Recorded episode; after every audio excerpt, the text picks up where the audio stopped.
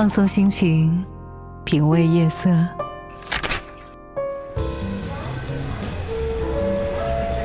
一段人生，一场旅行，一个故事，一首歌。夜色昆明，夜昆明，越美丽。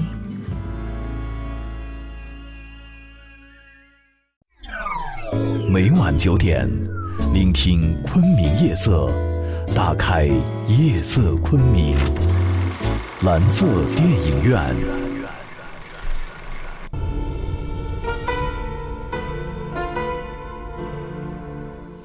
大家好，欢迎收听我们今天的蓝色电影院。我们的电影呢已经开幕了，我是静怡。今天呢邀请到直播间和大家一起来分享电影、看电影、聊电影的是我们本土资深的影评人，呃，非常火的小胖哥啊。胖哥最近太火了啊！对，连续蹭了那个三三条热搜啊。哎呀，没办法，就是人红是非多是吗？人要红，挡也挡不住啊。嗯，好，那今天呢，我们的这个我专门找了个这个音乐，大家这个耳朵尖的一听呢，就听出来了是什么音乐呀，胖哥？什么音乐？哇，注意力都不在这个这这这音乐乐这么牛啊，这么牛？特别牛的音乐，嗯，和我们今天的主题也有关系啊。对对对对对今天的主题呢是要说说高智商的电影。那嗯这个音乐呢，就是出自一部高智商的电影。那节目开始，我还是把我们今天的互动话题先抛出来，好不好？好给大家嗯多一点答题时间。反正张哲已经 准备好了。在收听了。张哲，听好了啊！今天的题目是：说说你最爱的一部高智商的电影，以及你喜欢它的理由。今天不做任何的猜题了，只要表达一下你喜欢的电影和你喜欢它的理由，咱们呢就获得明天中午两张保利国际影院影院滨江店的《花滑女王》的电影票两张。而且昨天、明天是首播嘛，吧？对明天首播花滑女王》嗯真的很好看啊！特别感谢 FM 一零五哦，特别感谢保利国际影院 滨江店对本栏目的大力支持。感感谢 FM 幺零五啊，感谢蓝色电影院，完了，谢谢 CCTV、MTV。让你这么红是吧？来给我们梳理一下这个本周的票房的冠军吧。好嘞，那我们来说一下啊，上周呢，其实票房呢还是波澜不惊，没有掀起任何热浪，其实跟我们预测的差不多。《环太平洋》呢上映了七天，基本上就是，嗯、票房呢是七千多万。对，呃，上映七天才七千多万。对7000多万，哦那那嗯那，但是他已经是冠军了。对，嗯冠军。嗯然后呢，排在第二名的呢是上映，呃十呃就是上映了十四天的《古墓丽影》，三千零六十万，嗯，这是嗯上周的第二名。嗯然后上上是本呃本周啊，本周那个第三名了不起了，嗯这个连续蝉联第三名啊。嗯厉害了，我的国！大家还没有看的，没有看，赶快去看，已经票房已经达到了四亿多了。嗯嗯嗯。嗯，那有没有一些好的电影推荐呢？现在这个外国的电影开始慢慢的进来了，是嗯吧？嗯对，因为三月这一这一周啊，其实怎么说呢？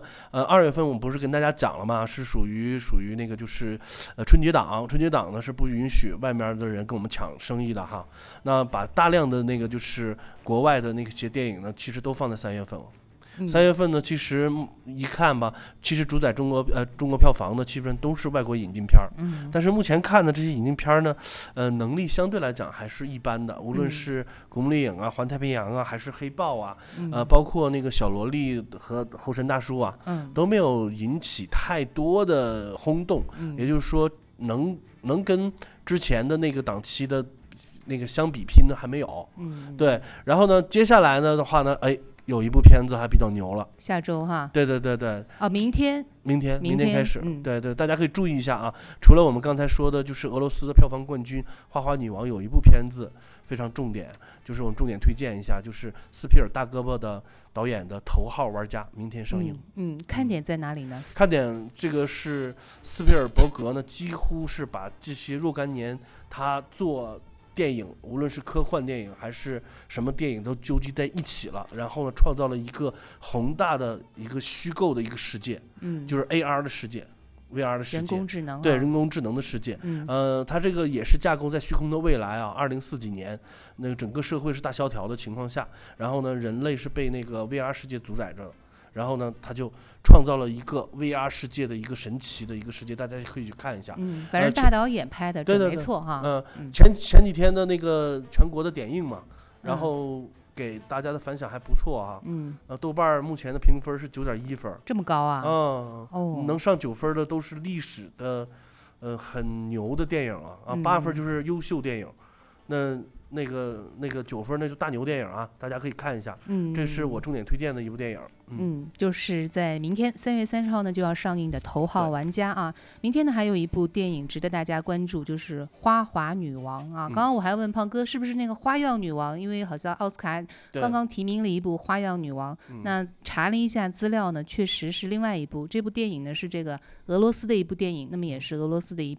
一个票房的黑马了。对它有六个看点，第一个呢是它的导演很牛，嗯，导演呢就是曾经是拍过那个斯大林格勒啊。第一是他的导演很牛，第二呢就是，呃，这部电影呢也是一个真人版的励志故事嗯啊，讲的是他的这个呃俄罗斯的前花滑冠军伊莲娜的故事，对，对非常励志，是吧？嗯你说的是这个俄罗斯版的摔跤吧？摔跤吧爸爸俄罗斯版的摔跤爸爸嘛，嗯，也是讲主旋律的国家哈，然后讲爱情，也是讲运动精神，对对对，三三，就他还是真实的一个人物改编的，嗯。嗯，另外呢，他颜值很高，对。啊，男女主角呢都是有颜有料，说是开年以颜养眼的一部美好的电影。对对对，啊，就是看点很多了，还有感人的亲情啊，嗯，还有戳心的爱情。就是我们的观众是特别，呃，听众是特别有福气哈，嗯，只要答出来了他自己的最佳的科幻电影，为什么？明天就能一起和我们幺零五去看了。没错。那嗯胖哥呢，今天呢也给大家呢带来了十张保利国际影城滨江店提供的《花滑女王》的电影票。那么在明天中午两点钟啊，有时间的朋友呢，赶紧参加我们的答题；没有时间的朋友呢，依然欢迎大家一起来聊天。我们今天聊天的话题呢，是说说你最爱的一部高智商的电影，以及你喜欢它的理由，就可以获得明天中午两点钟保利国际影城滨江店的《花滑女王》电影票两张。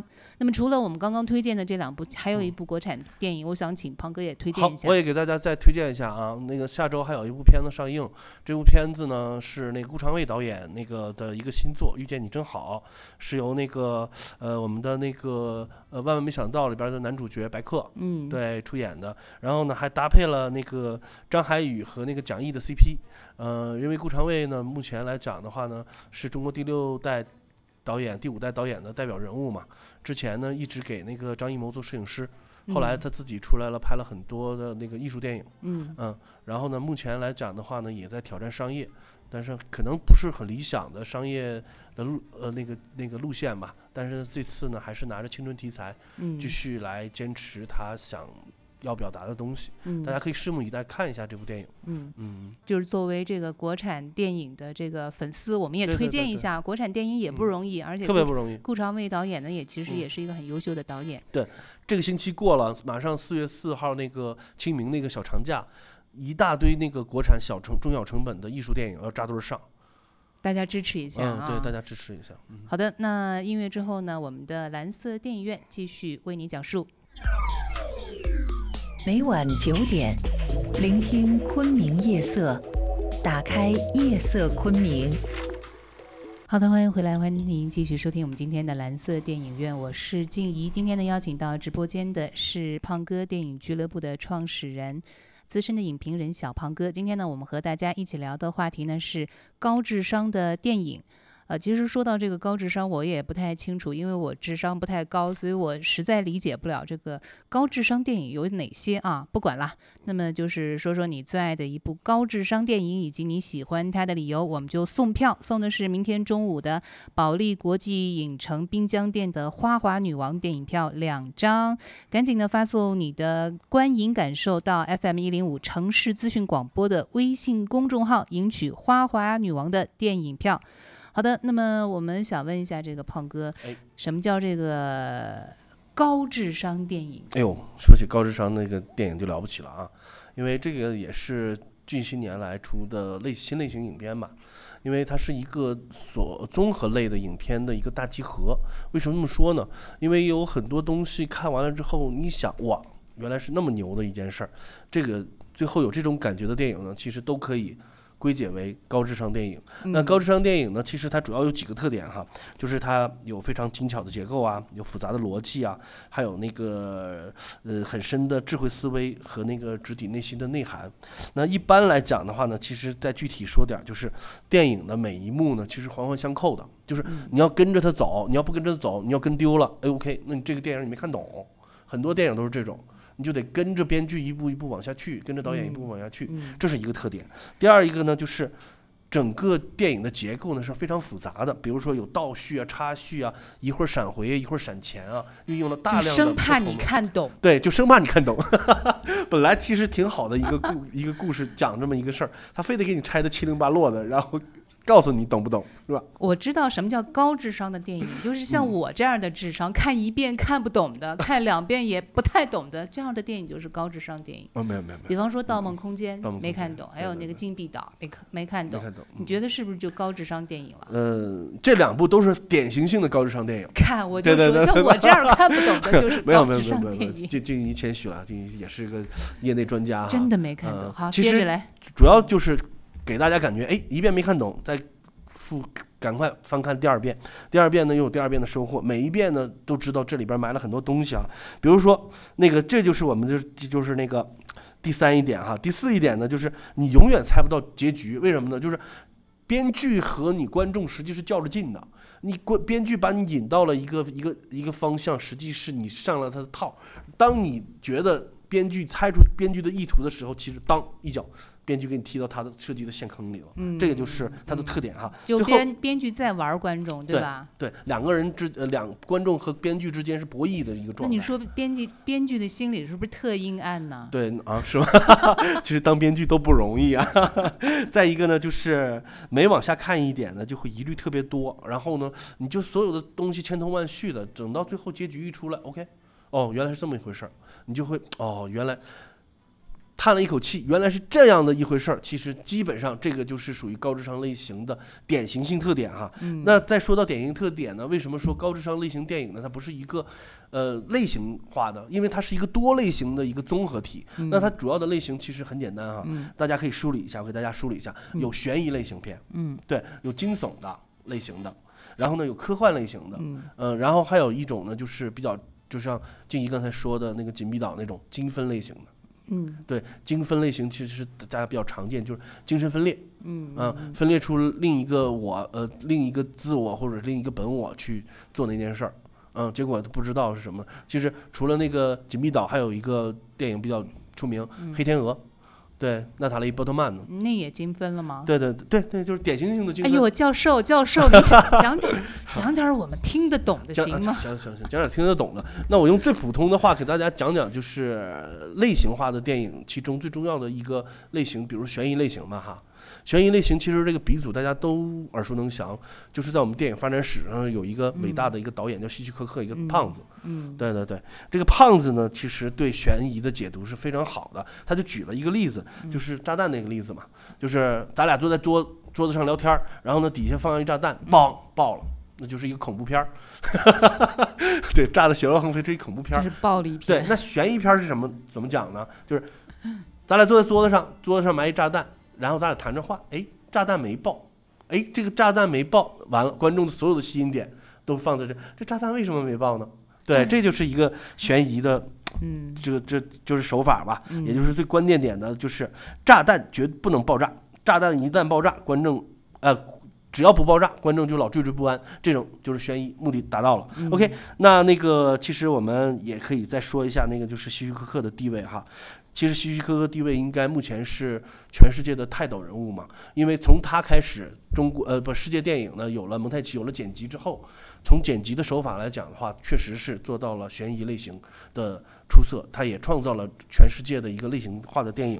那一个是他拍了很多片子，而且他的拍摄手法呢又和剪辑手法呢又比较新颖，然后呢，其实对整个电影工业基本上都是由他生出来的这种悬疑类型。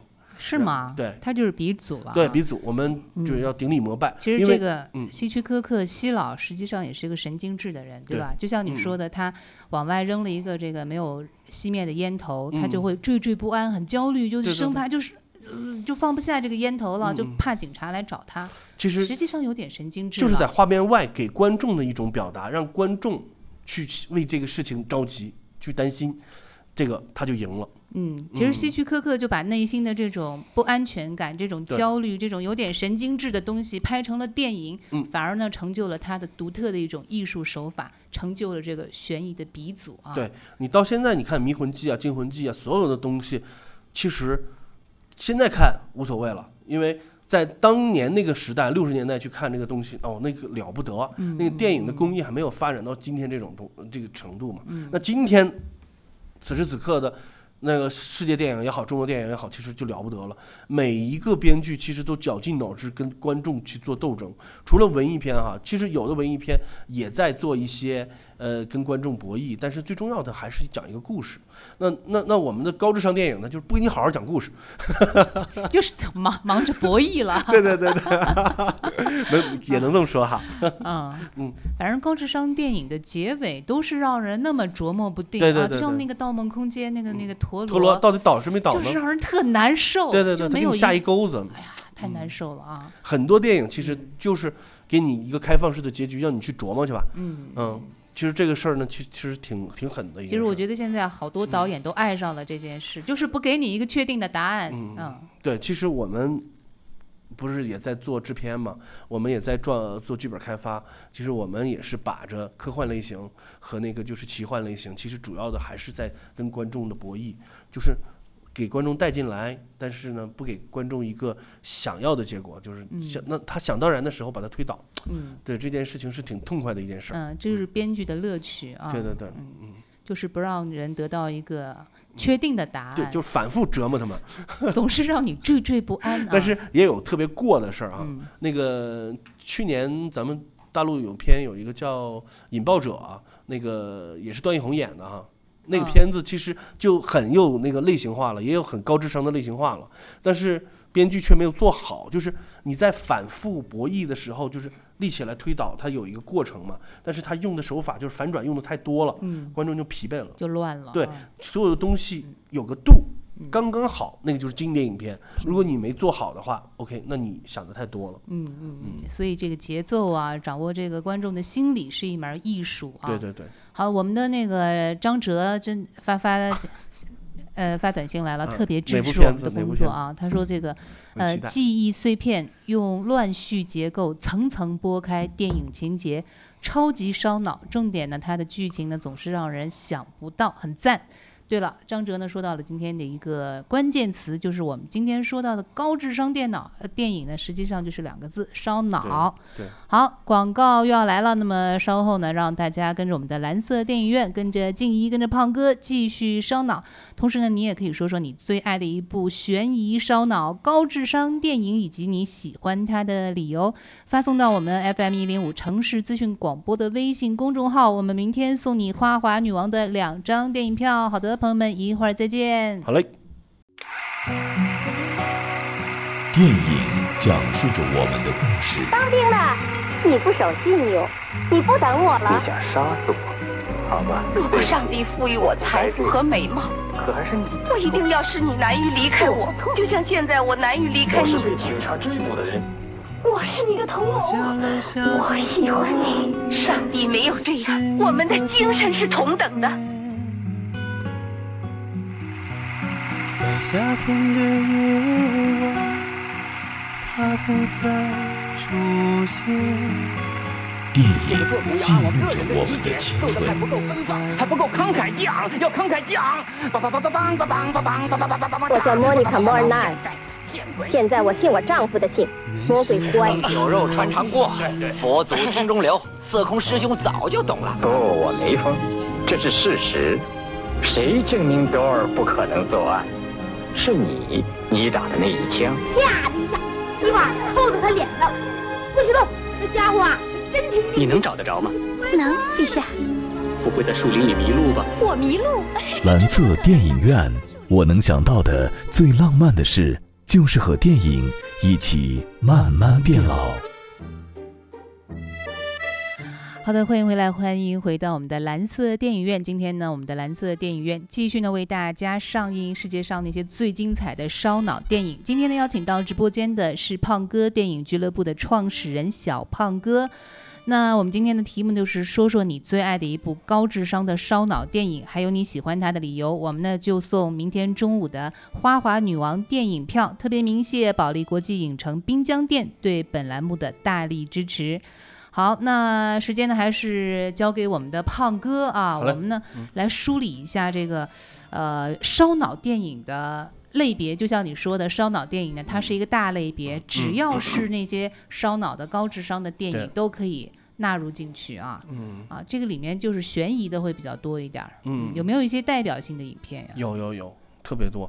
嗯，在回答问题之前啊，刚才有一个 特别好的观众跟我互动啊，舒淇跟我说绕山绕水的半天都没有进入正题，你在说我吗？其实人家那个你在说我吗？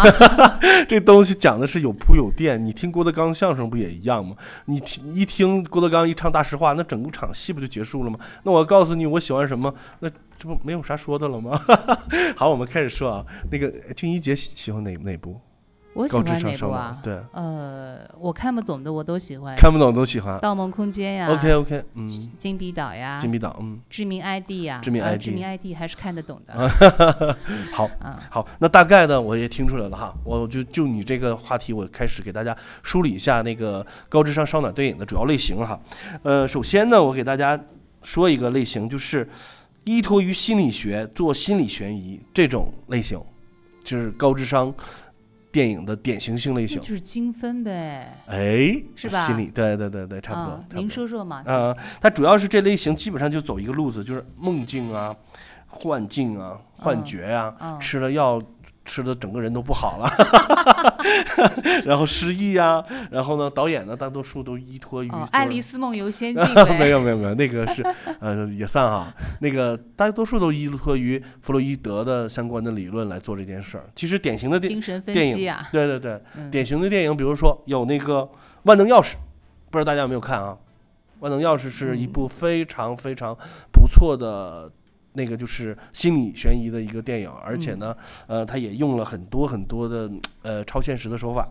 嗯、那如果《万能钥匙》大家如果没看的话，今年奥斯卡有一部入围的嗯影片，嗯还获得了那个剧本提名，叫逃出绝命镇》。嗯这个不知道大家有没有看过？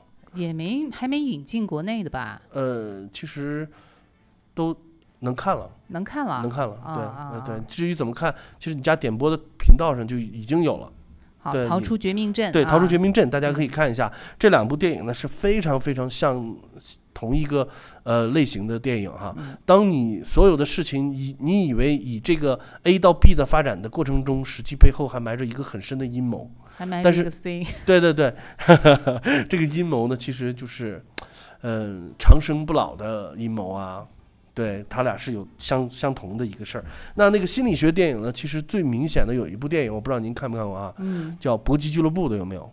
搏击俱乐部啊，嗯，它是心理电影吗？布拉格皮特演的啊，嗯我我没看精分嘛，我没看。它是嗯精分的鼻祖。嗯，对，从那一刻开始，世界上精分类型就有了精分类型了。哦，你说这个电影啊？对对对对。我我要回去就是所有的那个，就是比如说致命 ID 啊，所有的那些那个那些东西的，都是源自于搏击俱乐部。对，它实际是一个人分裂出来自己的一个一个。哦，我以为它是一部拳击电影片，没有没有没有它是一部 烧脑的电影。对对，当因为在你看的时候，就嗯是你不会注意他，你会觉得 OK，他可能建立了一个搏击的俱乐部。实际来讲的话，他是最后一分钟他给你答案，嗯那一分钟其实让我们很震撼。哦这个就是呃整个电影史上九十年代的开始创造了嗯这个，就是除了悬疑类型，这个这部类型的话是最。最牛的就是精分的始祖，嗯，从此之外，他分了很多很多精分的片子，嗯嗯都是像金笔岛一样对对对啊，它是一分一。那最高级的分裂呢，就是那个一分那什么一分七啊，致命 ID 啊，致命 ID 一分十二，一分十二。对你，你好疯子一分七。那个中国有一部电影哈，叫做《你好疯子》，嗯是那个饶晓志，因因为是一个话剧导演，嗯嗯，也是我们很熟哈。那个他做的一部电影呢，叫叫做《你好疯子》，大家可以嗯看一下那个。那个谁？演的？呃，万茜。女的呀。对，呃，后面还有很多那个明星啊，什么王王自健啊，什么那个台湾那个老老老爷子特别出名的那个，那就是戏戏戏骨戏精，那个叫什么来着？忘了，好累，自己挖了个 坑自己挖坑自己跳哈。对对对，大家可以去看一下这个这个这个片子，这个就是精分的类型。那除了精分类型呢，就是我再给大家梳理一下，就是硬科幻，硬科幻呢就是哦时空置换，我不知道。呃，就是有很多的时时间层面啊，或者是空间层面啊，那就硬科幻太烧脑了。对，这这种就太烧脑了，硬科幻啊，星际穿越，星际穿越我实在是不理解。啊，哪块儿不理解？就是最后那块儿，他怎么到他女儿那书房了？五维空间吗我实在不理解对。，当你理理解了五维空间，你不要装作你理解的样子。我真的很理解，但是我表达不出来，我可以表达出来啊。其实我是怎么说呢？我对这种高智商烧脑电影呢，我特别喜欢。我是为什么今天给大家来分享这个东西呢？就显得你智商高呗。对对，其实我当时真的就是这么一系列一系列的看，比如说硬科幻，专门看时间穿越的，我就拿出来所有时间穿越的片子去去看，然后呢，这这一周就看这一类型片子，然后是看过苦功夫的、啊。对对对对，看着挺过瘾的。其实就像您说的，《星际穿越》，诺兰的，诺兰最典型，诺兰是最典型的就是硬科幻的那个拥趸啊。就是对对对对，《盗梦空间》对，这位导演的智商太高了，对对对记忆碎片。对刚刚，记忆碎片说的。然后呢，那个其实这种那个时空穿越的片子呢，也有一个较比较前的一个片子，我给大家推荐一下啊，嗯叫《黑洞频率》。嗯你们可以看一下《黑洞频率》这个这这这个这个片子，因为是在排在九十年代初的时候，好冷啊，这个片子也也嗯不冷，但是他做的特别好好，看吗？特别好看。就是呃，太阳黑子在闪动的时候，然后呢，他发他家发了一个无线电，无线电呢就是跟未来的世界未来的世界沟通了，实际他就改变了他未来的一个命运。这个是最早的一个很牛的一个穿越的一个电影。哦，一穿越我就看不懂了。，其实硬科幻呢还有很多，比如说《黑客帝国》啊这种、嗯这种烧脑的片子。嗯，对，这种烧脑的片子，《黑客帝国》其实大家耳熟能详了。对我也没看懂它的后面的理这个原理。其实简单的说，就是某一天真实的世界是被计算机控制着人类。胖哥，我很恨今天的题目，显得你智商很高，智商哎呀，聊不下去了，是吧？聊不下去了。好了，广告来了，还 好嘞好。那广告之后，我们继续聊高智商电影，一会儿见。嗯。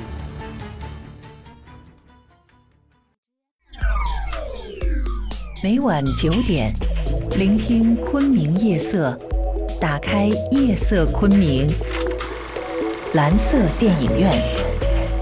好的，欢迎回来，继续和智商非常高的胖哥一起聊聊这个悬疑烧脑电影啊。嗯刚刚呢，我们简单的说了一下这个分类啊，那么呃，书籍小呃舒淇呢，这他太太牛了，我们的一个听众啊，他说他推荐的是《小姐》，理由呢是不同的叙事视角，几大情节反转，故事真相渐渐的展开，呃，烧脑、刺激、唯美、好看。你看过吗，小姐？看过。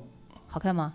呃，是我记得是两年前的那个戛纳电影节的那个入围作品啊，嗯是咱们那个邻居拍的，韩国韩国人。哦，我们的邻居拍的哦。对，韩国人，他的导演呢，其实大家都知道朴赞玉。朴赞玉呢，就是拍过最著名的就是《雪国列车》，还有《老男孩》。哦基本上都是他用那种特别阴暗的那种视角。哦大导演对对对，大导演。嗯。完了之后，呈现出来不同角度的小姐。嗯小姐呢，确实是，那她主要是胜在结构上。嗯，对。感谢我们的书籍这位听众啊，推就刚才他说我啊半天不入主题。原来是你的粉丝呀？没有没有不是你好，你好，我的不是我舒淇，舒淇你好，谢谢啊那要电影票的话呢，就是留电话给我啊。好嘞啊，需要看明天的《花滑女王》的留电影票给我。刚刚呢，这个我们梳理了烧脑电影的几大类型，还有吗？还有，呃，简单的说一下啊，呃，包括就是精分失忆的《紧密岛》类类型影片，还有那个记忆碎片。然后呢，逻辑学科上的那个比较强烈的就是有物理啊、数学解密的，有那个什么致命魔术啊、呃电击惊魂啊、看不见客人啊，这这这些。然后还有未知的自然力量，其实大大多数就是软科幻啊，比如说像那个《人猿星球》《新荒方》这种属于呃超级烧脑的。然后呢，最后一种类型呢，第六种啊，就是根据宗教玄学领域建立的那个呃高科高高高呃高智商那个烧脑电的影，对嗯，比如说有《潘神的迷宫》。恐怖游轮，恐怖游轮其实最后你看，其实讲的是一个轮回。其实嗯他在进去的时候，他就是埋了一个希腊神话。嗯，对，这里边有很多很多的元素，嗯，挺好的。反正听不懂，对的，嗯当然可以看啊，看了就懂了，我今天。我今天大概咱们罗列的这十十几部片子，就是都具有典型性，这是一个。第二个呢，大家都耳熟能详，基本上都看过。其实嗯呃听不懂也没关系，至少这些片子胖哥在这儿推荐的都是非常好对你看的只要，去看，你就嗯会一定会有收获。非常非常好看的嗯片子啊。而且呢，这个片子是很大众化的。嗯，嗯，哎，那我们知道这个烧脑电影真的不好拍，特别考验导演的功力啊，编剧的功力。对，我们中国有好的烧脑电影有不尴尬吧？这个话题。呃，不尴尬，不尴尬。我我我给大家了解一下，讲一下那个中国那个高科技烧脑电影的那个那个现状哈。你只有三分钟了，三分钟，好，三分钟，咱们就简单的说哈。其实我们有很多经典的电影，比如说呃《私家侦探》，比如说《太阳照常升起》，比如说《催眠大师》，这些呢都是很不错的烧脑的类型。其实有一部片子呢，大家可能非常忽略了，就是叫《太阳照常升起》，是我个人特别崇拜的姜哎，文导演，快不不代表不清楚啊。我特别喜欢的姜文导演拍摄的。太太阳阳照常升起对、那个片子呢，他用了一个结构性的东西，就是分三四段故事。这四段故事貌似不相干，但是如果你一旦把四段故事连接起来了，我的天哪，这个了不得了！讲的一个类似于哈里哈姆雷特的一样特别悲剧的一个故事，嗯，就是我我剧我可以剧透吗？其实这么多年了，剧透了可以嘛？剧透。其实就讲了一个，他爸爸抛弃了他们母子，然后呢，若干年之后回到了村子里边，他母亲死了，然后呢，这个儿子呢，跟他那个后妈发生了点关系，他爸把他儿子打死了。好无聊的剧透 这个很多人都没看懂，但但是真的是《太阳照常升起》，大家值得去看一下啊，嗯。因为姜文一直在做中国的那个就是悬疑类型，也或建立类型，这个是值得大家推荐的。其实拍好的，那就比如说像我们的那个记忆大师，那个真的拍的好；要拍不好的，陈凯歌的《无极》就是拍不好的类型，这就是目前无极又不是烧脑电影，很烧脑啊。没看呢，他用了一个超维空间的理论，然后来诠释一个一个大的一个概好吧我。没看懂，我表示我没看懂。对啊，啊，你说不是你没看懂，是全世界人民都没看懂。嗯，记忆大师还不错，是吧？对，呃，催眠大师、记忆大师呢，呃那个呃那个陈道正嘛的片子，然后呢他就没有拍出来，不是不是陈道正片，他没有拍出来第一部催眠大师那个感觉。催眠大师当时是一个非常小成本，徐峥和那个、呃那个那个莫文蔚演的，对。对，但是当你觉得这个事情的时候，他他主角之间都在反复博弈状态，就是催眠和被催眠的一个关系。对对对，催眠大师有一种心理的恐怖，对而且他的那个剧情最后反转了啊，嗯是有一个他最重要的就是这一点说到两个关键的词，嗯就是心理恐惧是什么？嗯，心理恐惧来自于每个观众的心理恐惧，因为你被剧情带着走，你被催眠了，对，然后呢，最后的结果是什么？反转，这就是做好悬疑高智商类型的最重要的关键。你看，就这么一个伟大的主持人，就把这两点关键词给说出来了，耶，多牛啊！我你还说你不懂？我待会儿去编剧，没准儿我的春天在那一块儿。真的啊，总结的特别好。好，也那也说了我们中国电影的一个现状。好，那我们就互相吹捧了一下啊嗯行。那节目时间也到这儿了啊那给大家推最后一个榜推荐吗？只有二十秒了，算了，不推荐了啊。推荐了那我们的听众如果想要电影票的话呢，留言给我，把你们的姓名和电话告诉我们，明天中午去看。花花女王。好的，朋友们，感谢你收听我们今天的蓝色电影院，再见喽。好，再见，各位。哦，还有一分多钟，不带你这样的，一分钟放放广告。啊，放广告了。啊，别别放广告了，还聊了？赶紧推荐吧。推荐啊！嗯，其实高智商电影有很多啊。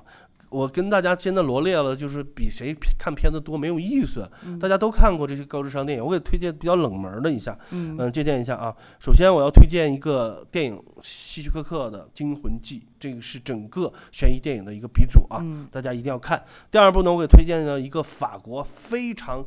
渐离效果明显的一个超现实的那个电影叫做《登堂入室》，看完了我整个人都不好了，分不清现实和和虚虚虚拟是什么样的。然后呢，还滋生了一个邪恶感。但是这部片电影呢，也是来自于希区柯克的《后窗》，也是向希区柯克致敬。嗯对对对，呃，然后呢，还有一部片子呢，第三部片子呢是来自韩国的，叫做《One Day 一天》，一天这个比较牛了哈，就是讲那好的，个就是不牛了，电影时间到了是吧时？间到了，朋友们再见喽。